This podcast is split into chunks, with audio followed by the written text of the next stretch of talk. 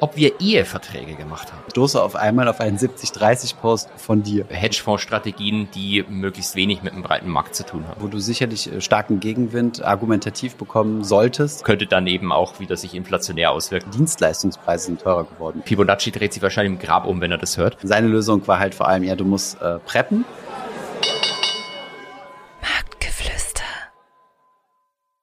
Hallo und herzlich willkommen zur 23. Folge von Marktgeflüster. Die erste Folge in diesem Jahr. Holger, wie bist du äh, in, das, in das neue Jahr reingerutscht? Ich äh, bin, glaube ich, sehr gut reingerutscht. Allerdings habe ich gelernt, dass meine Kinder kein Feuerwerk möchten.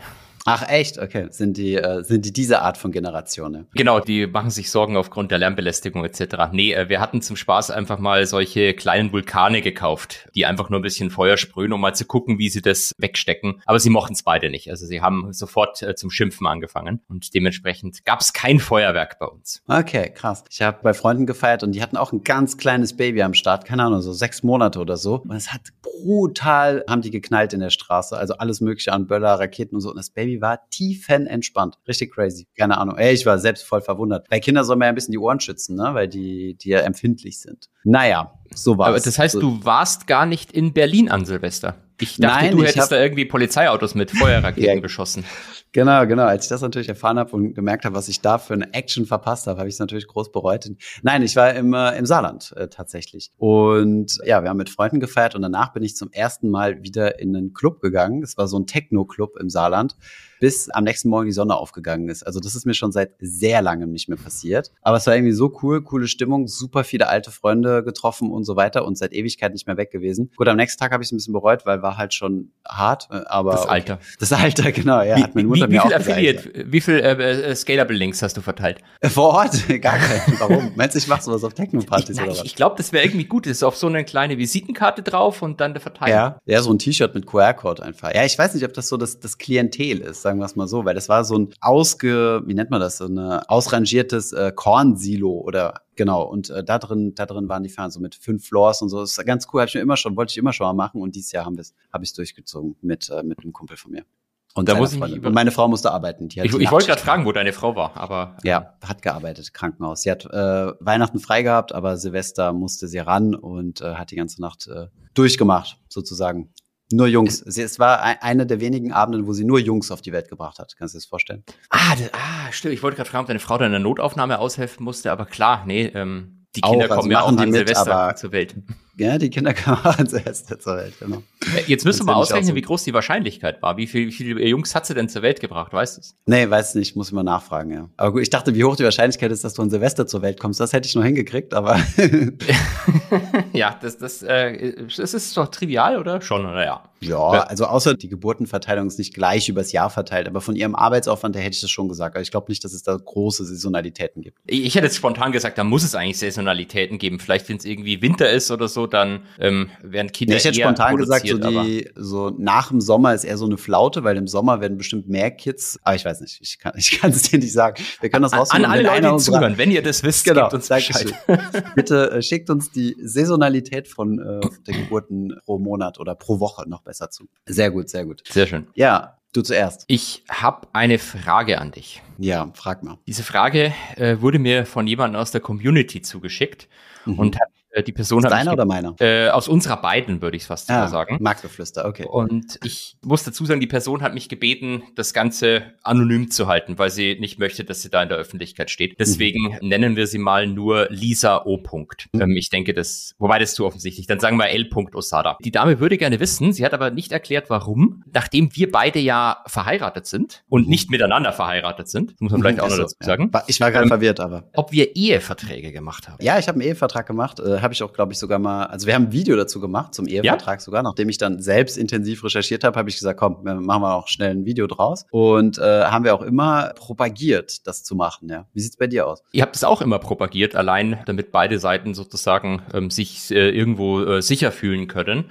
Ähm, auch wenn natürlich äh, hoffentlich niemand, der so einen Vertrag abschließt, damit schon plant, dass der zum Einsatz kommt. Aber wahrscheinlich ist es so wie eine, so eine Berufsunfähigkeitsversicherung. Und jetzt lass mich raten, ähm, du hast es propagiert, aber nie gemacht. Wir haben es nie gemacht, genau. Ähm, Genial. Äh, ich glaube einfach nur, weil zu faul und keine Zeit und ähm, Ja, das kostet auch ein bisschen Geld. Also Wie viel habt ihr da gezahlt? Weißt du das noch ungefähr? Ja, aber ich will es jetzt ungern sagen, weil weil es auf Vertragswert berechnet wird. Ich habe zwar möglichst niedrig angesetzt, ja, was den Vertragswert angeht, weil du die Notare fragen dich dann halt einfach, ja, wie viel ist es denn? Also was soll man Vertragswert annehmen? Und dann kannst du halt irgendwas und dann gehst du halt so niedrig, wie es geht, aber nicht, dass es unverschämt wird, sagen wir es mal so. Ja. Und genau deswegen, äh, aber kostet schon ein bisschen was. Und ja, wir haben es halt überwiegend wegen der Firma gemacht. Ne? Also wenn du ja zum Beispiel ein Startup startest und Venture Capital mit aufnimmst, das ja bei uns nicht der Fall ist, dann wirst du dazu auch verpflichtet. Also deine VCs, wenn du verheiratet bist und Gründer, ähm, verpflichten dich dann in der Regel auch dazu, einen, einen Ehevertrag zu machen. Einfach aus dem Hintergrund, weil da halt zu viele Dinge passieren können im Sinne von, naja, wenn es eine Scheidung gibt und die Firma halt an Wert gewonnen hat, dann ist halt der Wertzuwachs äh, zu teilen und jetzt viel Spaß dabei, Anteile von einem komplett illiquiden Startup zu teilen. Also und deswegen Ist ja- äh, ist es ist es verpflichtend, ja. Ist ja auch bei börsengelisteten Unternehmen dann teilweise ähm, Aktienkurs auswirkend. Also ich kann mich zumindest erinnern, bei der Scheidung von Jeff Bezos wurde zumindest auch die Frage aufgeworfen, was passiert jetzt mit den Amazon-Aktien? Ja, ja, das auf jeden Fall. Und ähm, nee, es ist auch, es ist auch sinnvoll. Ne? Da gibt es also super viele Dinge zu beachten. Es gibt auch sehr viele Eheverträge, die unwirksam sind. Aber das Gute ist, einen Ehevertrag kannst du jederzeit machen. Also ihr könnt ja jetzt noch einen machen. Und was viele Leute machen, ist äh, nach der Scheidung machen die noch. Äh, nee, nach der, nee, kurz vor der Scheidung kannst du noch. Nach der Scheidung ist blöd.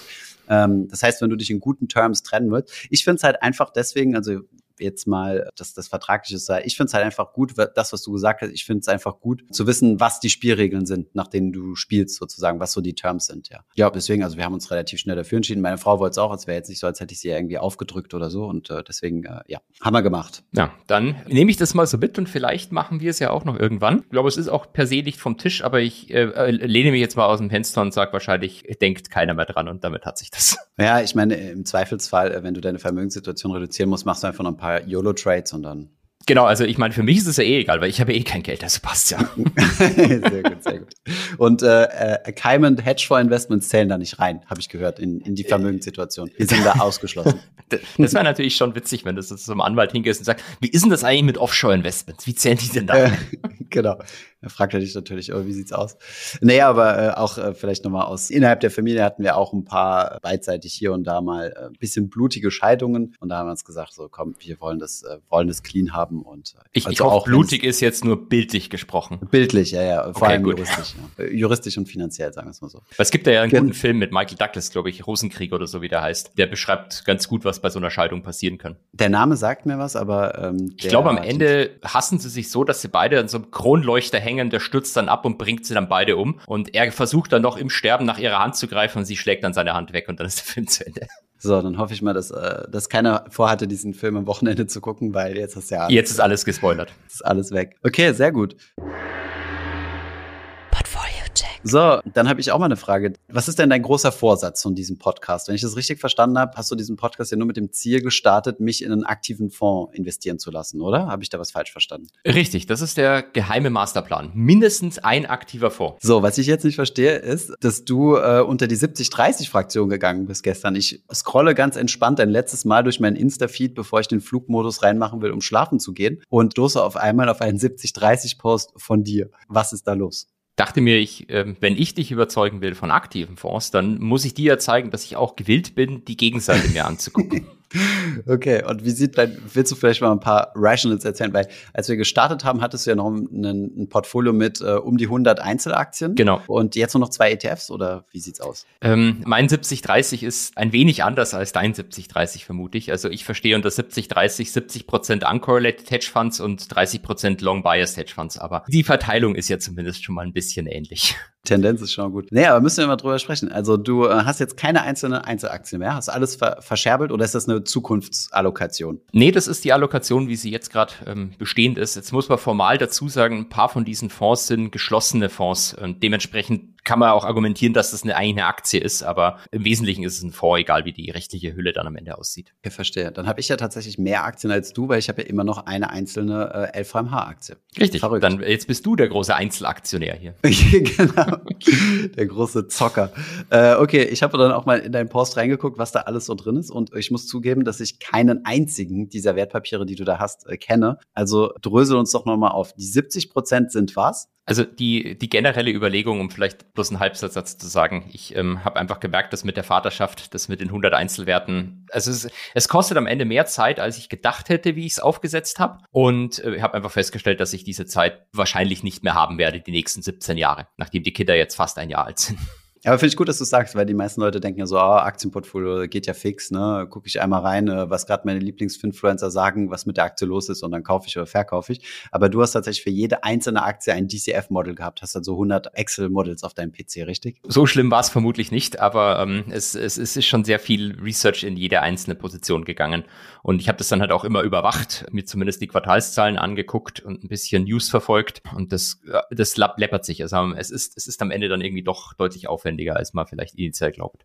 Aber das hast du ja dann in ziemlich kurzer Zeit aufgebaut, oder? Weil bei Goldman durftest du ja sehr wahrscheinlich keine Einzelaktien halten, oder doch? Ja, es war erlaubt. Allerdings musstest du dir jeden einzelnen Trade approven lassen. Und das Einzige, was du dir nicht approven lassen musstest, war Spot FX, also einfach nur Währungstausch ohne Hebel. Dann haben das halt manche den ganzen Tag einfach nur FX Spot hin und her gehandelt, ja. Aber nee, okay, ähm, äh, ich habe es tatsächlich erst Mitte 2020 aufgebaut. Mm, okay, also Mitte 2020, in anderthalb Jahren hast du 100 Aktien dir reingeholt. Ja, äh, in der Corona-Zeit hat man, hat man ja viel Zeit plötzlich daheim. Nee, warte mal, Mitte 2020, das sind zweieinhalb Jahre. Jetzt hast du ja alles aufgelöst, okay. Genau, ins, insgesamt war das Portfolio ungefähr zweieinhalb Jahre live. Wobei ich sagen muss, ich habe jetzt auch seit August an der, an der Umschichtung gearbeitet. Will heißen, das hat auch nochmal etwas Zeit benötigt, bis dann alles durch war und bis ich die entsprechenden Fonds ausgesucht habe. Und wie sieht steuerlich jetzt aus? Also also hast du Gewinne gemacht überhaupt erstens und zweitens hast du es irgendwie smooth hingekriegt, dass du nicht die Hälfte des Hauses verkaufen musst? ich ich habe es glaube ich smooth hingekriegt. Ähm, ich habe tatsächlich auch Gewinne gemacht. Ich habe das ja immer brav getrackt, wie das ähm, Portfolio gegen ähm, einen ACWI ETF und zum Spaß auch gegen einen Nasdaq ETF gelaufen ist. Lag da am Ende vorne habe ich auch in den Post reingemacht. Ich wäre jetzt aber nicht so vermessen zu sagen, wow, ich bin der Geiste, ich performe den Markt aus. Ähm, das war, glaube ich, einfach, es gibt ja schöne Studien, dass ein Großteil der Performance von der richtigen Sektorallokation kommt und gar nicht von den Einzelwerten. Und ich glaube, da hatte ich einfach, sagen wir mal, vor allem 2021 und auch 22, wenn man die Immobilienwerte mal ignoriert, die bessere Sektorallokation im Sinne von mehr Value und mehr Dividendenaktien. Und vor allem weniger Tech, ne? Genau, genau. Gar kein Tech. Und äh, Gar ganz witzig. Tech, ja. 100 Aktien ohne Tech. Ich, ich glaube, die meisten in unseren Communities könnten keine 100 Aktien aufzählen, ohne dabei einen Tech-Wert zu haben. Ähm, dann mir vielleicht inklusive, ich weiß es gar nicht. Wahrscheinlich war bei mir auch irgendwo ein Wert dabei, den man dann als Tech-Wert klassifizieren kann. Aber ja, äh, im Wesentlichen keine Technologieaktien. Ja, okay, spannende Sache. Also du hast den äh, ACW outperformed. Okay, spannende Sache. Ich brauche jetzt nicht fragen, ob Vor- oder Nachkosten, weil dann, äh, dann würdest du ja deinem Ruf nicht gerecht werden. Ne? Nachkosten. Also ich habe, habe äh, mit so einem schönen Portfolio-Tracker das immer am Laufen gehabt. Und was, da sind die Kosten was benutzt auch mit du da, um äh, ein bisschen Schleichwerbung einfließen zu lassen? Ja, jetzt kommt ganz äh, Schleichwerbung, weil das habe ich ehrlich gesagt noch nirgendwo auf Social Media groß gesehen. Stock 3. Hm. Stock 3, okay, das habe ich tatsächlich noch nie gehört. Die hießen also früher Guidance, vielleicht kennst du das noch. Nee, auch nicht. Aber ich bin auch ziemlich schlecht, was sowas angeht. Äh, ich finde das Produkt von, äh, von Parkett ziemlich cool, nutze es halt im Stream und das war's. Aber ich bin selbst zu faul, mein eigenes zu pflegen. Ähm, wenn da jetzt irgendwelche Dividenden kommen oder ich nochmal nachgekauft habe oder so oder verkauft, um dieses Startup-Investment zu machen, bin ich immer zu faul, das einzupflegen. Deswegen ist es not at all uh, on track. Aber ja, wir haben genug Fans um uns herum, die das ganz begeistert. Und ich finde das cool, dass du das teilen kannst, das Portfolio. Aber da kommen jetzt diese Portfolio-Softwares, schießen ja wie Pilze aus dem Boden. Ne? Also es vergeht fast kein Monat, wo ich nicht eine Anfrage kriege von irgendwelchen Leuten oder deren VCs, die da rein investieren und sagen, hey, wir sehen dann ultimativ krassen Match mit euch. Wir haben dann richtig cooles Startup, lass mal reden. Ich so, let me guess, Portfolio, Portfolio Tracking. Das ist schon verrückt. Irgendwie will das jeder momentan. Um Stock 3 zu verteidigen, zu sagen, die gibt es schon sehr lange. Also ich nutze die seit 2017 und die gab es auch schon vorher. Wobei das eher weniger ein Portfolio-Tracking-Tool initial war, sondern äh, die wollen sowas sein wie Bloomberg für Arme, sage ich immer. Also du kannst ja auch dann im Browser halt so ein Terminal bauen mit Charts und allem möglichen. Da gibt's auch noch eine, eine, eine Open-Source-Lösung. Wie heißt denn das nochmal? Nee, weiß nicht mehr. Äh, Tommy, unser, unser CTO, hat mir mal was gezeigt gehabt, wo du ne, so aus dieser Mauerstraßenwetten-Community, also eher Wall Street Bets Community, da, da haben die auch so, so Open-Source Bloombergs. Aber ja, keine Ahnung, hatten wir auch mal überlegt, das anzuzapfen. Aber wir wissen nicht, wie sauber die Daten, also wie legal die Daten dort eingepflegt werden. Sonst hast du auf einmal eine Klage an der Backe. Ja, okay, spannende Sache. Und so, und jetzt musst du mal erklären, also dein Portfolio, äh, die 70 Prozent waren was nochmal? Ich, sage zum Spaß uncorrelated Hedge Funds, also im Wesentlichen ähm, Hedgefonds-Strategien, die möglichst wenig mit einem breiten Markt zu tun haben. Und wie äh, grenzt du das ab? Also zu normalen Hedgefonds, die nicht speziell uncorrelated sind? Also ich würde sagen, die meisten sind wahrscheinlich eher uncorrelated. Du kannst dir das zum Beispiel angucken. Erstens grundsätzlich, was ist es für eine Strategie? Und viele geben dann auch, vor allem die Long-Short-Fonds, geben ihr sogenanntes Net Exposure aus. Also wenn du quasi Long-Position nimmst und die Shorts abziehst, was bleibt übrig? Und wenn da halt null oder irgendwas zwischen null und zehn übrig bleibt, dann ist das im Regelfall eher unkorreliert zum breiten Markt, weil du deine Long-Positionen mit deinen Shorts ausgleichst und quasi wirklich nur auf die relativen Bewegungen zwischen den beiden setzt. Genau. Ah ja, okay. Oder da, dann gibt's auch noch was, die machen im Wesentlichen Special Situations. Also du siehst irgendwo, es soll einen Spin-off geben. Dann liest du dir erstmal 300 Seiten Spin-off-Prospekt durch und versuchst du da äh, etwaiges Fehlpricing zum Beispiel ausfindig zu machen. Auch das hat im, im Regelfall einfach ist eine ganz andere Anlagestrategie, als Aktien zu kaufen und auch wenn Aktien dafür benutzt werden und hat dementsprechend sehr wenig mit dem zu tun, was die Indizes machen. Okay, das heißt, äh, der Spruch äh, Stonks only go up ähm, interessiert dich jetzt mittlerweile weniger, weil du kein insgesamtes äh, Aktienmarkt-Exposure mehr hast, in dem Teil zumindest, sondern tatsächlich nur auf eine Mehrrendite oder eine Spezialrendite, kann man das so sagen, also eine Rendite unabhängig davon zielst. Ja, ich glaube sogar, also ich, lehne mich mit folgender Aussage aus dem Fenster und dementsprechend auch die große Warnung, ähm, das bitte nicht zu Hause nachmachen. Ähm, ich glaube weiterhin für 99 Prozent der Leute, inklusive mir, ist wahrscheinlich ein langfristiger ACWI oder 70-30 Sparplan eine sinnvolle Sache. Ich, ich glaube, das Portfolio ist so gebaut, wenn der Markt jetzt runtergeht, oder seitwärts tendiert mit hoher Vola, dann wird das Portfolio outperformen. Wenn die Zentralbank aber jetzt wieder mit der lockeren Geldpolitik anfängt und der Nasdaq zu neuen Alltime-Highs läuft, dann wird das Portfolio nicht outperformen. Also es wird hoffentlich nicht fallen, das denke ich jetzt nicht, aber es wird sicherlich dann keine 20 Prozent im Jahr machen.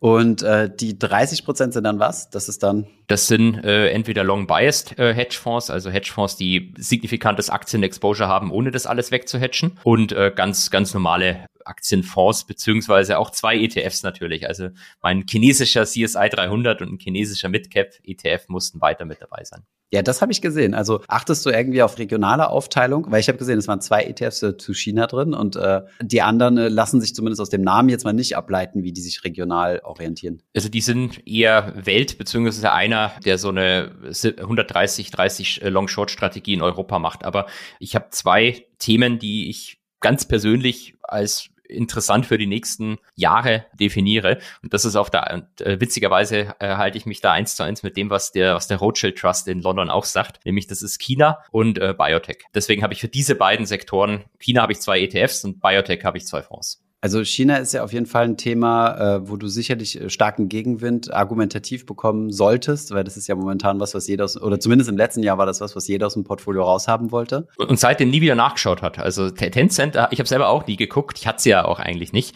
aber Tencent ist, glaube ich, seit dem Low 80 Prozent ab. Hm. Ach echt, okay, krass. Also bei deinen Jungs hast du es ja im Portfolio, ne? Den CSI 300. Äh, das war kein Tencent drin. Tencent ist ja ähm, so eine Cayman-Aktie, die eigentlich äh, echte Festland-Chinesen nicht kaufen. Einen schönen ADR, die Hülle um die Hülle. Verstehe. Genau, ein ADR auf, einen, auf eine VIE um die ganzen lustigen Begriffe zu nennen. Okay, crazy. Also achtest du jetzt irgendwie darauf, also auf spezielle regionale Themen oder also, dass du sagst, okay, also wie man das ja im, im ETF-Passivbereich machst, guckst du ja, dass du das möglichst gebalanced hast, entweder äh, nah an das, die BIP-Gewichtung oder Market Cap oder sagst du, ist mir egal, ähm, sollen die Hedgefonds machen, wie sie wollen? Ist mir egal, sollen die machen, wie sie wollen. Ich will bloß meinen China-Anteil haben und vielleicht kommt irgendwann Indien wieder rein. Ach so, Indien ist gar nicht drin, stimmt, das hatte ich auch. In, Indien ist gar nicht drin und ich würde auch einen China-Hedgefonds nehmen und einen Indien-Hedgefonds. Finde ich übrigens ganz nett, wie du immer China sagst und ich immer China sag. Ist konsequent was dabei, konsequent durchziehen. Aber ich, ich habe keine vernünftigen gefunden. Ach, du hast keine, okay, na gut. Ich, ich habe keine gefunden, die nur diese Länder machen. Wenn du, wenn du welche findest. Ach, du meinst Indien, Indien, und China in einem, in einem. Ja, oder, oder äh, einen nur für Indien und nur einen für China. Ja, stimmt. Äh, da juckt es mich gerade den Finger mal zu gucken. Aber okay, äh, werde ich zum nächsten Podcast recherchiert haben, ob ich ein, in Indien ETF gibt. Dann kriegst du auch Bestandsprovision. Echt? Wie, wie soll das gehen? Äh, wenn du mir einen Indien Hedgefonds empfehlen kannst, meine ich. Ach so, ein Hedgefonds, okay. Ich dachte, genau, ich ETFs gibt es schon, aber. Ach so, okay, okay. Ich dachte, wir wären jetzt im ETF-Bereich. Ja, okay. Spannende Sache und auf jeden Fall äh, ein großer Durchbruch. Und für wie lange ist dieses Portfolio jetzt eingelegt? Auch nochmal zweieinhalb Jahre oder? Äh, ich hätte jetzt gesagt 17 Jahre, bis die Kinder aus dem Haus sind. Aber wer weiß. Jetzt, jetzt guck mal erstmal. Dann startest du deinen eigenen Hedgefonds. Das war natürlich immer noch der große Plan, der Goldgraf Premium Aktienfonds. Die gibt's dann in Defensiv und Offensiv. Sehr gut. Ich habe den Hint gekriegt. Ist nicht immer leicht bei dir. Okay, nice. Dann hast du mal einen Post gemacht zu deinen Vorhersagen, wovon einige Vorhersagen ja schon in unserer letzten äh, Folge besprochen wurden. Allerdings eine Sache, ich weiß gar nicht, hatten wir darüber gesprochen, auf jeden Fall Immobilienaktien ist ja ein Thema, was immer wieder Einzug in diesen Podcast findet. Und da hast du ja eine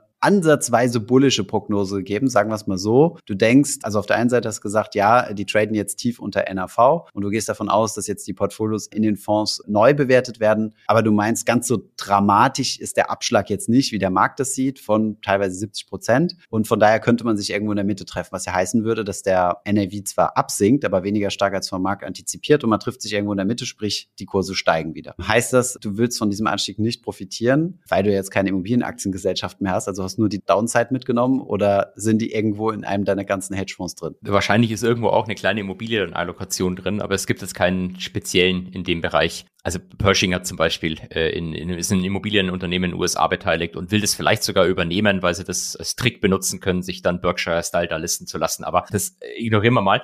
Ich, nee, ich habe hab nichts in Immobilien und ich weiß auch nicht, ob dir, ob das jetzt so stimmt. Aber wenn du dir eben diese Abschläge anschaust von der Vonovia zu den Net Tangible Assets, wie sie das in dem Fall nennen, andere nennen es dann NAV, sind wesentlich das gleiche, ein paar Unterschiede. Ähm, wahrscheinlich impliziert der Marktpreis ich überlege bloß, wie ich es formuliere, ein, eine zu negative Prognose. Zumindest ist es historisch ja immer so, dass der Markt dann immer komplett durchdreht. Selbst wenn es schlimm wird, wird es dann nicht ganz so schlimm, aber ich will selber jetzt im Moment nicht drauf wetten, dass das so weit kommt. Mhm, okay, schade. Ich dachte, der nächste YOLO-Trade ist in die Richtung. der nächste. Ja, wobei, vielleicht so ein Tack-Immobilien-Call auf 20, Dezember 24 bei Strike 10 oder so. Kommt vielleicht noch, kommt vielleicht noch. Dezember 24, so, so lange Dinger kriegst du? Ich glaube, bei TAC Immobilien gibt's, ich hatte wirklich mal geguckt, ich glaube, oder was von Novia, eins von beiden. Es gibt äh, entweder Mitte 24 oder Ende 24, weil das ist tatsächlich, um es zu spoilern, eine Überlegung gewesen für einen nächsten YOLO-Trade. Ja, ist ehrlich gesagt egal, über welche möglichen Ideen wir sprechen. Du hast ja das vorher immer schon mal angeguckt und durch den Kopf gehen lassen. Das, das habe ich schon gemerkt. Das Einzige, wo wir gemeinsam äh, draufgestoßen sind, war das Thema Geoarbitrage von Baufinanzierung zwischen Deutschland und Frankreich. Aber sonst äh, habe ich immer das Gefühl, dass du schon mal jegliche Wette dir angeguckt hast in Form von Derivaten. Es ist nur reines Glück. Du sprichst zufällig immer äh, die, die, die Themen an, die dann irgendwann mal vor ein paar Wochen mal auf dem Schirm waren.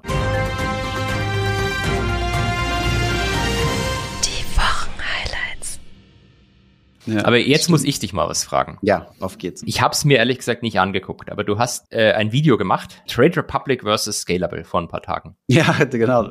Geil. Ich, ja, ich, ich weiß nicht, ob es am selben Tag war, wo Trade Republic danach kam mit den zwei Prozent Zinsen. Ich weiß nicht, ob es hast du es im Video schon verarbeitet? Nein, es ist nicht drin. Ich sag dir, das Video kam letzten Sonntag, also wenn ihr liebe Hörer das hört, also vor fast einer Woche, zum ersten. Und äh, wie du dir vorstellen kannst, lag ich am 1. Januar ziemlich flach, weil äh, Silvester halt. Und äh, da habe ich natürlich kein Video produziert, sondern die haben wir äh, schon locker zwei bis drei Wochen vorher produziert, dieses Video. Und dann hat dieses Video natürlich auch genau den Fluch, wie soll man sagen, ersehnt, den jedes Video hat, wenn wir irgendwas mit Brokern vergleichen oder irgendwas mit Konditionen reinpacken. An dem Tag, wo das Video rausgeht, äh, ändern sich die Konditionen. Das war jetzt glücklicherweise vier Tage später gewesen oder sowas in diese Richtung. Das heißt, nein, äh, diese Änderung von Trade Republic ist nicht mit drin. Ist aber immer so. Aber dass sich dann irgendwelche Dinge verändern und verschieben und ja. Aber ich habe es mir auch gedacht, ich habe schon lachen müssen, habe gesagt, ja, siehst du mal. Ja, vielleicht für alle, die es nicht mitgekriegt haben, was ist passiert. Bei Trade Republic gibt es jetzt Zinsen auf das Guthaben. Also das kann man sich quasi vorstellen wie ein Tagesgeldkonto. Nur, dass man nicht ein separates Tagesgeldkonto aufmachen muss, sondern das Verrechnungskonto wird einfach verzinst. Und das sogar zu Rekordzinsen. Also zwei Prozent bekommt ihr da drauf. Und das ist in Deutschland ziemlich ziemlich sicher einmalig. Ich habe mal ein bisschen gegoogelt, um zu gucken. Das höchste, was ich so gefunden habe, war irgendwie bei Weltsparen äh, 1,25. Und da musst du auch, glaube ich, schon ins Ausland gehen. Also es ist keine deutsche Bank mehr. Ich wollte sagen, also das schon ist wahrscheinlich krass. dann irgendwie eine, eine lettische Regionalbank oder so. Ja, ich habe die Nationalität jetzt nicht mehr im Kopf, war aber noch in der europäischen Einlagensicherung drin, aber ist auf jeden Fall nicht in Deutschland. Also schon krass, also das Angebot. Wie hast du das empfunden? Es ist ja an niemanden vorbeigegangen. Wir haben noch keinen Content dazu produziert. Wir werden das sicherlich mal machen, aber bei solchen Dingen ähm, sind wir in der Regel zu langsam, weil du siehst hier die Leere um mich herum. Wir sind gerade ins neue Büro eingezogen. Ich muss alle 15 Minuten Amazon-Pakete entgegennehmen und mich ums Internet kümmern. Von daher noch keine Zeit dafür gehabt, aber wir, wir werden da sicherlich auch nochmal Content zu produzieren, so wie die gesamte Finfluencer-Szene, die gesamte Presse und alles. Es war an dem Tag, wo sie es gemacht haben, war Instagram komplett voll. Also ich habe noch nie so viele Trade Republic Affiliate-Links und Hinweise auf die 2% gesehen. Ja, ja, stimmt. Ja, wären wir smart gewesen, hätten wir da mitgemacht, aber okay, anyways. Ich wollte mir ehrlich gesagt auch die Konditionen angucken. Also es gab einen ziemlich guten Artikel von Finanz Finanzszene, die sich das Ganze mal angeguckt haben und analysiert haben, warum machen die das und so weiter. Klar, ich meine, die eine Sache ist ganz logisch, das ist eine riesen Marketingaktion, haben aber gemeint, es wäre unbefristet, was nichts heißen muss. Die können ja jederzeit die Zinsen wieder herabsetzen. Also du hast ja keinerlei Anrecht darauf, diese zwei Prozent zu bekommen. Finanzszene hat gesehen, dass die AGBs länger geworden sind. Also du kriegst diese zwei Prozent als Bestandskunde nicht einfach so, sondern du musst das in der App aktivieren. Dann machen wir noch ein kleines Tutorial dazu. Markus ist bei Trade Republic und äh, hatte mal einen kleinen Screencast gemacht, den ich auch noch posten werde. Und dann stimmst du automatisch den neuen AGBs zu. Aber wir haben die durchgelesen, die AGBs. Da stand jetzt ähm, nichts drin, was irgendwie stark dich benachteiligt oder wo du irgendwie deine Seele verkaufst für die zwei Prozent. Also war schon, äh, schon in Ordnung. Also es scheint alles sauber zu sein, in Anführungszeichen. Wie kann Tagesgeld nicht sauber sein? Aber ja, schon eine krasse Aktion. Bin mal gespannt. Wenn es auf äh, philippinischen Treuhandkonten liegt, dann ist, glaube ich, auch reines Cash nicht sauber. Guter Punkt. Ja, die Bank im Hintergrund Wirecard. Nein, äh, viele wissen es ja nicht. Also das Geld äh, ist, ist da nicht bei Trade Republic, sondern Trade Republic hat ja auch eine Bank mit, also mehrere, die Citibank und äh, vor allem die Deutsche. Und wen gibt's noch? Ich glaube, äh, vielleicht haben sie noch alt, Altbestand bei der Solaris. Das war ja immer ein Problem gewesen. Die Solaris, die will ja nie Cash haben. Also wir hatten damals mal unser Geschäftskonto bei Penta und dann haben wir echte Strafzinsen darauf bekommen, weil die halt einfach keinen Bock hatten auf, auf Cash. Und ich glaube, da gab es dann auch so ein bisschen Probleme ähm, mit, äh, mit Trade Republic und deswegen sind die auch dann gewechselt zur Deutschen Bank oder sonst wohin und haben jetzt echt ein krasses Angebot. Also ich weiß nicht, ob du dir die richtigen Kunden damit an Bord holst, weil in Deutschland haben wir die Kultur von Tagesgeldhoppern. Vielleicht hat der Hacker und, äh, und Team sich gedacht, äh, vielleicht sind die jetzt ausgerottet durch die neue hohe Aktionärsquote, aber ich glaube, da werden jetzt viele Leute einen Account eröffnen, die gar keine Absicht haben, in Aktien zu investieren, oder? Wahrscheinlich schon, oder? Und dann ist die Frage, dann hast du natürlich da jetzt dein Geld liegen. Die, der Aktienkauf ist nur einen Klick entfernt auf deinem Smartphone. Vielleicht ist es auch die Idee, sich noch ein paar neue Kunden anzulocken. Ja, ja, äh, die Frage, also das auf jeden Fall. Die kriegen sicherlich viele Kunden. Die Frage ist nur, welche sind das? Ne? Also ich, ich bin gespannt. Also bei einer Sache sind wir uns sehr wahrscheinlich einig. Also es ist höchstwahrscheinlich ein Verlustgeschäft, oder? Also ich glaube nicht, dass die durch die Kundeneinlagen mehr als zwei Prozent verdienen dürften. Also es ist vermutlich was, wo sie Geld drauflegen, oder? Würde ich jetzt auch mal äh, vermuten, wenn man das nur für sich betrachtet, weil ich meine, die einzigen wirklich profitablen Kunden bei Trade Republic sind ja die, die dann anfangen, rein und raus zu zocken und am besten noch Optionsscheine. Das sind wahrscheinlich die Kickback-Zahlungen von den Emittenten noch ein bisschen höher als bei den Handelsplätzen. Und wenn ich da jetzt einfach mal eine 50k oder was Tagesgeld liegen habe, ist das für die natürlich eher uncool. Aber was ich mich gefragt habe, und ich habe den Artikel von Finanzszene leider nicht lesen können, weil er hinter einer Paywall ist und ich ja zugereister Schwabe bin. Ähm, was ich mich gefragt habe, ist, benutzen die das vielleicht auch bisschen als Funding-Methode. Also sind die, sind die Kredite, die Trade Republic jetzt zahlen muss, die werden sicherlich deutlich mehr als zwei Prozent zahlen, haben die nicht am Ende vielleicht irgendwie Zugriff auf das Tagesgeld? Weil ich meine, bei den Autobanken zum Beispiel oder bei den reinen äh, Tagesgeldbanken ist es ja schon so, dass die das Geld äh, letztlich an die Mutter durchleiten können. Weil äh, anders als Aktien, die ich bei einer Bank liegen habe, ist ja Geld, das ich auch auf einem normalen Girokonto habe, ist ja nicht mein, mein Eigentum in dem Sinne mehr. Es ist kein Sondervermögen, es ist eigentlich Teil der Bilanz der Bank und rein rechtlich ist es ja so, dass die Bank mir das schuldet. Also eigentlich gebe ich, wenn ich Geld auf dem Girokonto habe, gebe ich der Bank einen Kredit, den ich halt jederzeit in Anführungszeichen kündigen und auf Rückzahlung stellen kann. Ich konnte jetzt gerade nicht ganz folgen. Deine, deine Befürchtung ist was? Äh, nicht unbedingt Befürchtung, aber ich frage mich, ob Trade Republic nicht auf dieses Geld Zugriff hat, um das für anderweitige Geschäftsdinge äh, zu nutzen und ob die das einfach als so eine günstige Funding-Methode sehen, um ihr eigenes Business zu finanzieren. Das ist ja das, was eben andere sind alle FTX. Du meinst, dass die noch so einen Hedgefonds nebenbei laufen haben, den sie dann noch mit schlappen drei Milliarden finanzieren? Wäre natürlich großartig. Ich äh, unterstelle dabei nichts Böses. Das ist ja normal. Das machen ja andere Banken auch. Ich weiß nicht, wie das in dieser ähm, äh, Trade Republic Struktur ist, wo das Geld ja nicht bei denen liegt, sondern eben, wie du sagst, äh, bei Solaris, Deutsche oder sonst wo. Aber das, das wäre so der erste Gedanke, den ich hatte, als ich es gelesen habe, dachte ich mir, oh, die haben Funding-Probleme. Ja, ach so, echt, okay, hast du gedacht, ja. Ah, ich glaube, das geht, also ich ja, also zunächst einmal, ich glaube, ähm, also wie, könnt, wie könnte das aussehen? Es könnte so aussehen, indem du zum Beispiel Lombard-Kredite oder sowas oder, oder, oder Privatkredite ausgibst. Also Lombard-Kredite sind ja Wertpapierkredite. Also du hinterlegst deine, deine Wertpapiere, kriegst dafür Cash. Wenn sie solche Kredite rausgeben würden mit Verzinsung über zwei Prozent, dann könnten sie da natürlich was machen. Also Geld mit verdienen. Aber ich glaube nicht, äh, dass du, dass du es als Finanzierungsquelle nutzen kannst oder? Also oh, keine Ahnung, bin ich ehrlich gesagt überfragt. Aber ich könnte mir auch vorstellen, dass das gar nicht bei denen auf der Bilanz liegt, sondern dass es direkt durchgereicht wird an die entsprechenden Banken. Aber ähm, ja, da weiß ich ehrlich gesagt nicht genau. Also Trade Republic ist ja mit deren Banken besser integriert als jetzt zum Beispiel bei Scalable. Bei Scalable sieht man ja in Anführungszeichen noch, dass da die Bader Bank im Hintergrund ist. Bei ähm, Trade Republic siehst du es auch, wenn du genau hinguckst in den Vertragsunterlagen, aber du kriegst da kein separates Login für die Deutsche Bank oder sowas. Genau, und das bei Scalable, zumindest beim Vermögensverwalter, kriege ich das. Da kann ich mich bei der Bader Bank auch einloggen. Ich weiß nicht, wie es beim Broker ist, ähm, aber beim Vermögensverwalter, wo ich damals zumindest mal ein bisschen Kunde auch war, äh, hab, konnte ich mich bei der Bader Bank dann einloggen. Das war bevor du dein 100 Aktien äh, Depot hattest, gell? lange, lange bevor. Und Gott, Gott sei Dank auch vor alles, Corona. Holger hat den Finanzmarkt durchgespielt, hat alles, alles einmal mitgemacht. Tagesgeld. Jetzt haben nur noch die Cayman Hedgefonds gefehlt, aber da ist jetzt auch ein Die haben wir jetzt auch. Weiter geht's. ja, geil. Äh, nee, finde ich ein spannendes Thema. Was meinst du? Also ich könnte mir vorstellen, dass es jetzt noch drei Monate dauert, bis, äh, bis der Markt mitzieht. Also bis, also es ist ja starkes Signaling und alle, alle werden jetzt natürlich auch. Ich glaube, die ersten übrigens, die den ersten äh, Tagesgeld-Move gemacht haben in Deutschland, von denen, die ich auf dem Schirm hatte, war übrigens ING gewesen. Also die waren die ersten, die wieder gesagt haben, ey, Tagesgeld, jetzt gibt's wieder ein bisschen was. Aber ja, ich glaube, es dauert nicht mehr lang, bis die anderen nachziehen. Ab die Neo-Broker so schnell nachziehen werden, das bezweifle ich. Also ich glaube, Scalable, Smart, äh, Smart äh, Broker, was gibt's noch? Finanzen Net Zero, Just Trade. Ich glaube, das, das wird ein bisschen dauern, bis, bis die nachziehen, oder? Weil ich meine, sowas muss ja erstmal ausgehandelt werden. Du musst da, da Würde ich auch vermuten. Und bei, bei Smart Broker, glaube ich, zum Beispiel macht es wahrscheinlich gar nicht, ähm, weil die haben ja ein eh ein, ein äh, Riesenproblem mit ähm, der äh, depotführenden Bank, der DAB. Die wollen da ja weg, wollten es dann selber machen. Das ging dann irgendwie nicht und dann ist doch der CEO rausgeflogen und die Kundenzahlen haben irgendwie alle nicht gestimmt und jetzt geht es doch zur Bader. War das der Matthias Hach? Hach, Hach heißt ich der, bei, ich. Bei Namen, bei Namen bin ich ganz ja. schlecht. Also ich bin froh, dass ich äh, weiß, dass Thomas heißt. Ich weiß es wirklich nicht. Ich weiß es wirklich nicht. Sie überlegst mal ein T-Shirt, ein Just wie Thomas. Okay, warte mal, doch, das war. Ach, das sind die, die zu Wall Street Online gehören, gell? Zu dieser Smart Broker. Äh, ja. Genau. Und ich, dann ich glaub, war das der Matthias Hach, genau.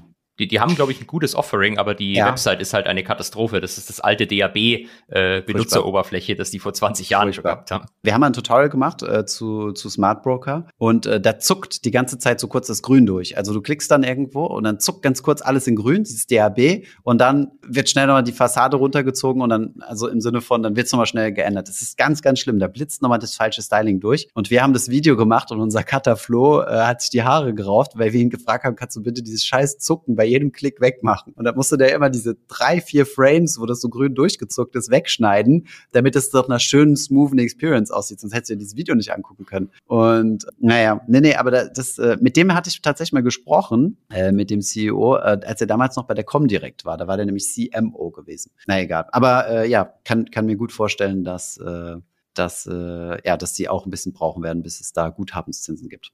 Ich meine, ist ja im Endeffekt nichts anderes als die gute alte Welt. Als ich damals bei der Comdirect angefangen habe, äh, mit meinem eigenen Aktiendepot gab es auch ein Tagesgeld dazu mit, keine Ahnung wie viel Prozent Tagesgeld, aber bestimmt auch um die zwei oder so. Sechs Prozent erinnere ich mich noch. Wie ich meine erste Aktie bei Consorsbank gekauft habe, 2003 oder so, da gab es sechs Prozent aufs Tagesgeld, aber ich glaube auch nur für sechs Monate oder so. Aber trotzdem, das ist schon, vielleicht waren es sogar 6,6, aber die sechs kamen drin vor. Äh, krass. Verrückt. Ja, warum soll man dann überhaupt noch in Aktien investieren, ne? Okay, ja, äh, spannende Thematik. Ist fast schon Kategorie Marktzeugs, oder? Würde ich sagen. Ist jetzt nicht der richtige Markt, aber sagen wir mal der, der Markt an Finanzprodukten. Ist, aber gehen wir genau. jetzt mal über zu der Art von Markt, äh, die du besonders magst. Die, äh, wie, wie du es so schön nennst und wie ich es auch in unserem Sheet hier stehen habe, die ist das Marktzeug. Ähm, ich, ich glaube, es geht relativ schnell. Äh, Top-Event vermutlich diese Woche waren, Stand jetzt, wir sind Freitagnachmittag, 14.22 Uhr, die äh, FED-Protokolle am Mittwochabend, wo die FED nochmal hundertmal betont hat, dass sie nicht vorhat, hat, Zinsen zu erhöhen. Äh, sorry, Ach, Zinsen zu senken, zu senken, zu senken, sorry. Ich dachte gerade, wow. das wäre nicht. Ich, ich war schon wieder eins weiter. Nee, Zinsen zu senken, weil der Markt äh, glaubt ja immer noch, dass Ende diesen Jahres die erste Zinssenkung kommt. Und wenn der Markt anfängt, das kommt wirklich sicher zu glauben, dann preist er das schon ein und dann macht das die ganze restriktive Geldpolitik wieder zunichte. Könnte dann eben auch wieder sich inflationär auswirken. Deswegen werden die wahrscheinlich jetzt noch lange, lange betonen, dass niemand vorhat, eine Mauer, äh, sorry, äh, dass niemand vorhat, äh, Zinsen zu senken, bis es dann plötzlich doch machen. Accidentally, okay. Accidentally. Ja. Und eine andere Sache ist, ist glaube ich, auch noch wichtig. Die haben wir aber erst in sieben Minuten. Vielleicht können wir dann noch mal kurz zurückkommen, denn wir haben jetzt Freitag 14.23 Uhr. Der Arbeitsmarktbericht aus den USA kommt ähm, mit den Wann? Neuesten, um 25? Ah, nee, um 30. Um 30, okay, um 30. Okay, dann, äh, dann gehen wir doch auf, auf die Inflationszahlen nochmal ein. Die hattest du ja auch kommentiert. Und äh, ich erinnere mich an deine Prognose. Äh, die, es scheint in die richtige Richtung zu gehen, denn ich glaube, wie war das? Ich habe das gar nicht so genau verfolgt. Die Inflation kommt runter, aber der, die Dienstleistungspreise sind teurer geworden. Weil der Haupttreiber, würde ich sagen, von Dienstleistungspreisen äh, Lohnkosten sind. Mhm. Und ähm, die, es könnte so ein Hinweis zumindest sein, dass wir vielleicht doch noch zu Beginn einer, einer potenziellen ähm, Lohnpreisspirale stehen. Denn äh, wie du sagst, in Deutschland haben wir vor ein paar Tagen die, äh, den VPI bekommen, auch den HVPI, mhm. aber jetzt nehmen wir mal den VPI. Ähm, die Headline ist runtergegangen, die stand auch überall in der Presse, ähm, liegt vor allem auch daran, weil Energie günstiger geworden ist sinken die Inflationsraten. Die Inflationsraten für Waren sind nach unten gegangen. Das, was halt irgendwie so uncool ist, ist im November hatten wir aufs Vorjahr gerechnet noch 3,6 Prozent Inflation bei Dienstleistungen und jetzt sind es wieder 3,9. Also da hat mhm. man einen Ansprung gesehen und das ist wahrscheinlich was, was man lieber nicht sehen möchte. Mhm, verstehe. Professor Goldgraf schaut genau hin. Sehr gut. Okay, also ähm, du glaubst noch daran, dass äh, wir an einer Lohnpreisspirale noch nicht ganz safe vorbeigeschippert sind. Äh, die, das Risiko steht im Raum. Schön ambivalent formuliert, genau. Also ich würde niemals sagen, die kommt und alles ist scheiße. Ähm, aber ich sag bloß, ich, es ist vielleicht noch zu früh, um dass wir die Korken äh, knallen lassen können, dass das Problem beseitigt ist. An der Stelle nochmal, ich musste dran denken, eine bekannte Influencer-Kollegin, nennen wir sie mal L. Osada, ähm, hatte mal vor kurzem zu mir gemeint, dass man ihr äh, angeboten hat, einen äh, ich hoffe, ich darf das sagen. Wenn nicht, dann, naja, dann egal. Ähm, Anwalt. Dann Anwalt, genau. äh, eine, eine Moderation, so eine Börsenmoderation zu machen, so nach dem Motto, ähm, so wie man das kennt, so ein bisschen, weißt du, so vor der DAX-Tafel, das Ding ist äh, zwei Pünktchen hoch, zwei Pünktchen runter und so. Und dass sie das dann äh, da regelmäßig machen soll. Und ich musste da mal dran denken und habe gesagt, ey, das wird mich, also ich würde da stehen und würde sagen so, ja, keine Ahnung, was passiert. Irgendwelche Leute haben verkauft und andere Leute haben gekauft und die, die verkaufen wollten, die hatten es weniger eilig oder eiliger und deswegen äh, geht, äh, zeigt jetzt nach unten. Weißt du, das wäre so die, die logischste Erklärung. Aber nein, du musst ja was rein interpretieren.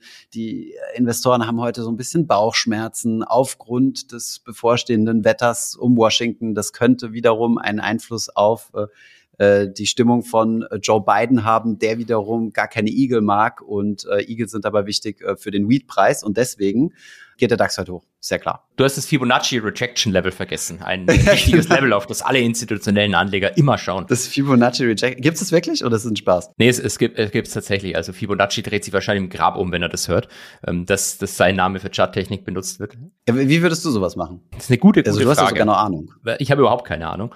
Ähm, ich mag das nämlich auch nicht, was du, was du sagst, wenn, wenn man dann zwangsläufig versucht, einfach irgendwie eine Interpretation in Sekundenbasis und oftmals ist das halt wirklich, wie du es gerade wunderschön vorgemacht hast, so Bullshit-Bingo. Ich, ich glaube nämlich nicht, dass du den Markt ständig kommentieren kannst. Also ich glaube schon, dass es Sinn macht, sich so nach bestimmten Events wie in drei Minuten die NFTs kurz anzugucken, was da rausgekommen ist und dann zu überlegen, wie der Markt das interpretiert und was so die Hintergedanken sind. Dass du damit Geld machen kannst, bezweifle ich aber. Also glaube nicht, dass du durch dem du dir die ganze Börsennews anhörst, jetzt signifikantes Alpha generierst, weil alles, was du dir anhörst, ist ja schon passiert. Oder sind halt die äh, Interpretationen von Leuten, die selbst kein Geld anlegen. Das ist, glaube ich, so das, das Kritischste. Dass die Leute, die ja halt den ganzen Tag den Markt kommentieren, sind ja meistens, die, ist ja niemand, der einen eigenen Fonds hat. Weil wenn die Person einen eigenen Fonds hätte, dann hätte sie keine Zeit, sich äh, auf NTV oder Bloomberg oder sonst was hinzustellen und die ganze Zeit den Markt zu kommentieren. Ähm, außer vielleicht äh, Nee, ich nenne jetzt keine Namen. Also ein Positivbeispiel finde ich persönlich, weiß nicht, wie du das siehst, äh, Markus Koch. Ich finde, der macht das ganz ja. gut.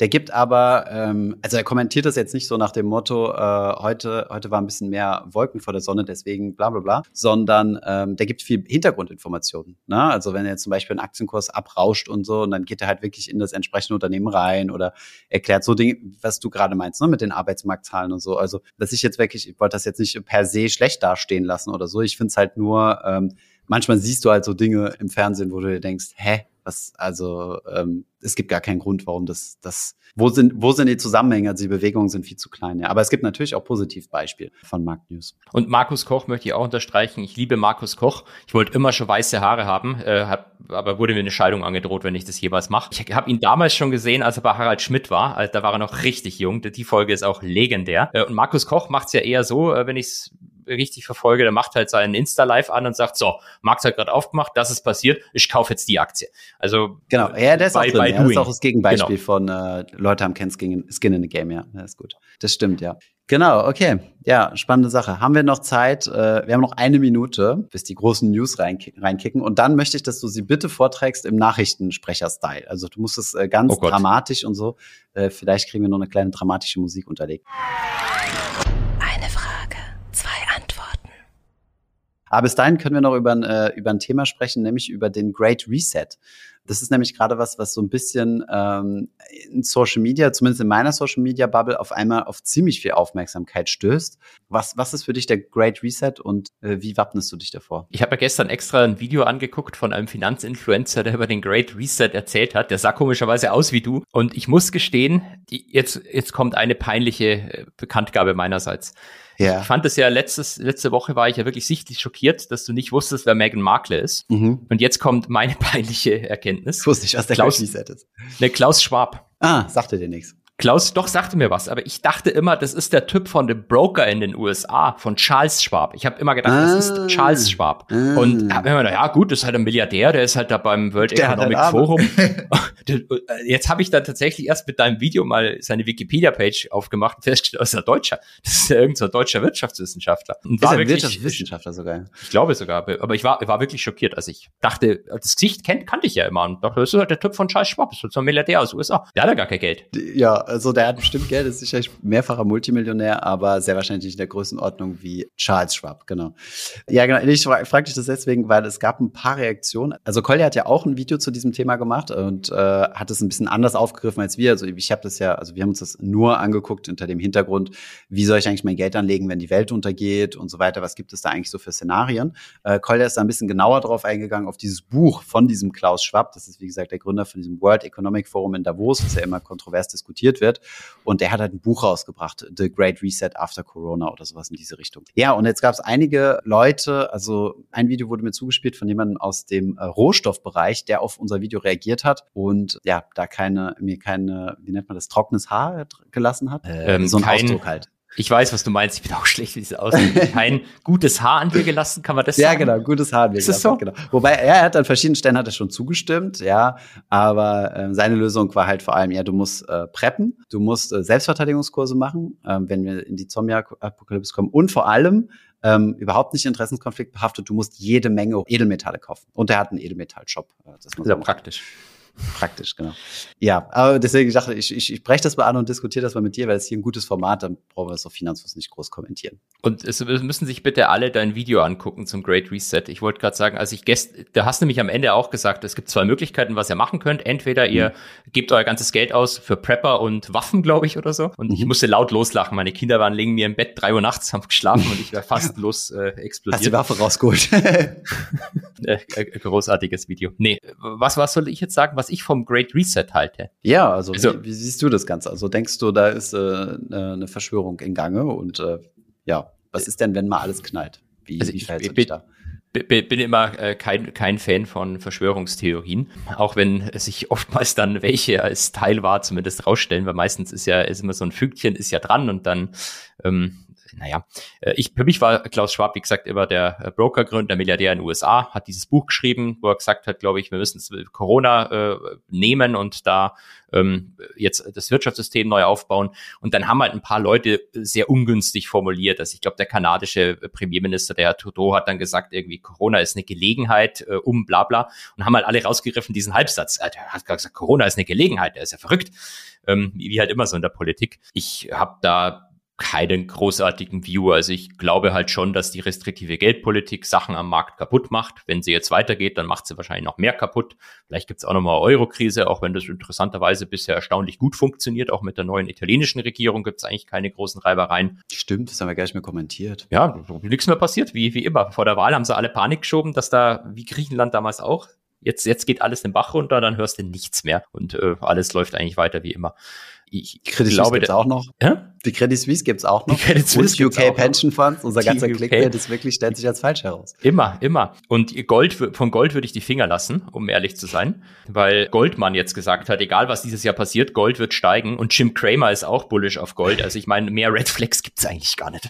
Ja, geile Sache. Habe ich gestern in der Story gesehen. Stimmt, Gold wollte ich auch noch auf unsere Liste packen. Aber äh, Holger, über eine Sache sind wir uns ja wohl einig, oder? Also die Rothschilds beherrschen doch die Federal Reserve, oder? Also die amerikanische Notenbank. Das ist ja wohl Fakt. Das ist definitiv Fakt, dass den Rothschilds ein Teil der amerikanischen Notenbank gehört, sowie wahrscheinlich auch der Deutschen Bank, der Commerzbank, der Sparkasse Fürstenfeldbruck und ja gut, vielleicht nicht der Sparkasse Fürstenfeldbruck, aber jeder Bank, die in irgendeiner Art und Weise US-Geschäft hat und dort mit Filialen lokal vor Ort ist, die dürften alle einen Anteil an der FED haben. Jetzt erklär mal auf mit diesem, äh, weil ich glaube, du hast diese Frage über Instagram bekommen, oder? Ich, genau, ich habe diese Frage irgendwann mal bekommen und dann, genau, stimmt, sollten wir dazu Stellung nehmen. Die EZB ist ja wirklich eine Bank. Es gibt die EZB, mhm. du kannst dir eine Bilanz von der EZB anschauen. Ähm, die FED ist aber sowas wie Bielefeld, das gibt's eigentlich gar nicht. Es gibt eine Bundesbehörde, das ist das Board of Governors und mhm. dann gibt's das FOMC, das ist das Geldpolitische Entscheidungsgremium, das ist halt so ein Komitee und dann gibt's zwölf regionale Notenbanken, die sich die USA aufteilen.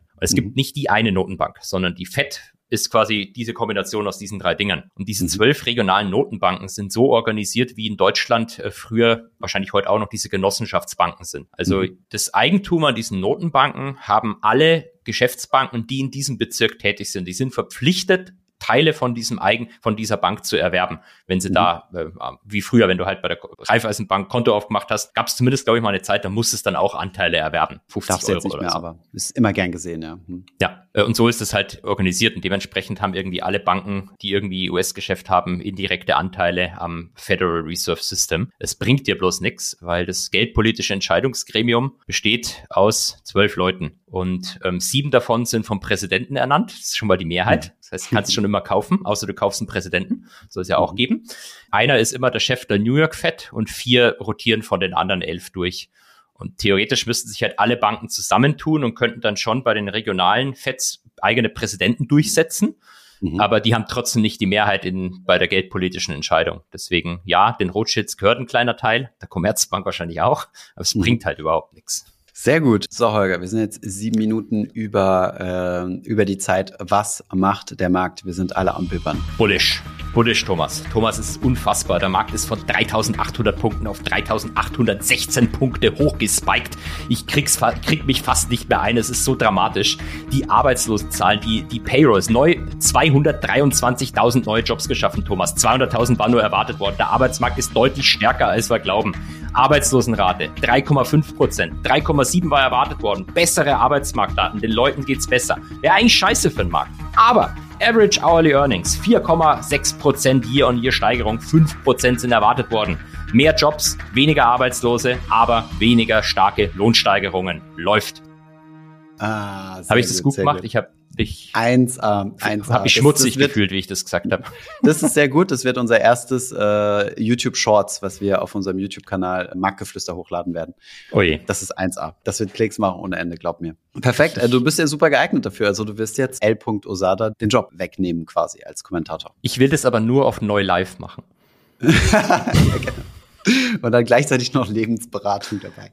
Genau, und so eine, äh, äh, errate, welche Aktie das ist. Gibt doch nicht, ruft keiner an. Es ruft hier keiner an bei mir. Ja, genau, genau, genau. Kostet doch nur 15 Euro pro Minute.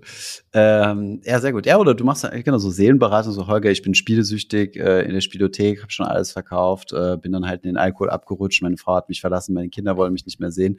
Ähm, aber ich habe nur 1000 Euro auf welche Aktie?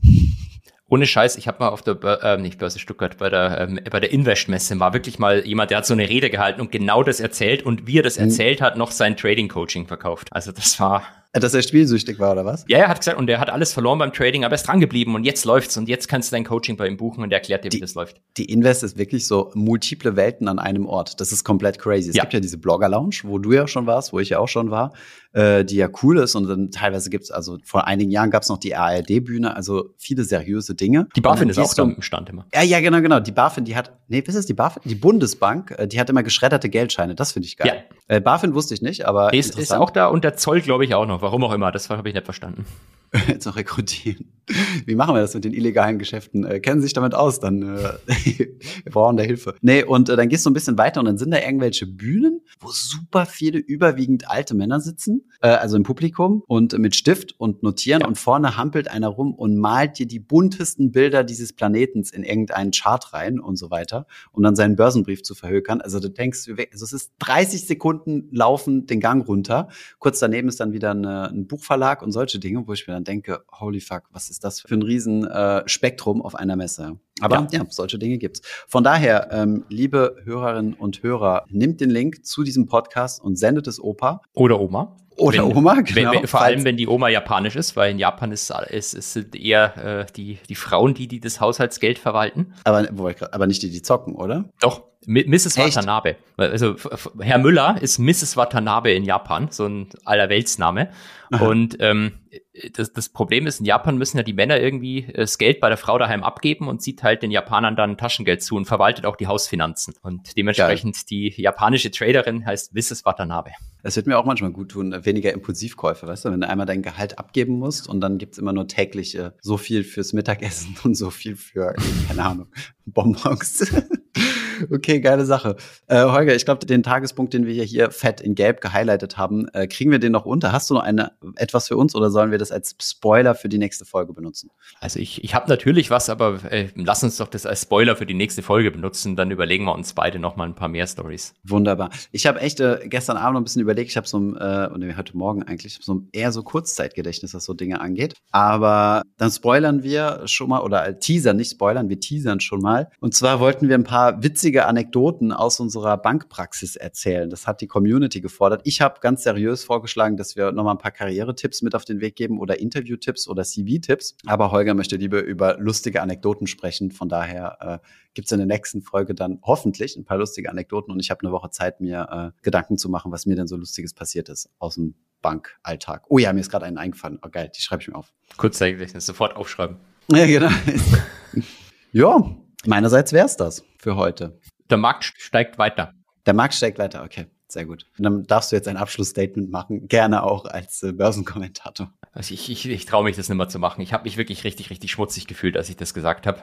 Ähm, dementsprechend gibt's äh, kein, kein vernünftiges Abschlussstatement von mir. Ich freue mich auf jeden Fall, dass das neue Jahr begonnen hat, dass wir das alte Jahr hinter uns gelassen haben. Das war ja richtig scheiße. Und jetzt hoffen wir einfach, dass das neue Jahr weniger scheiße wird. Sehe ich auch so. Perfekt. Also ein wunderschönes neues Jahr 2023. Bis nächste Woche. Bis nächste Woche. Ciao.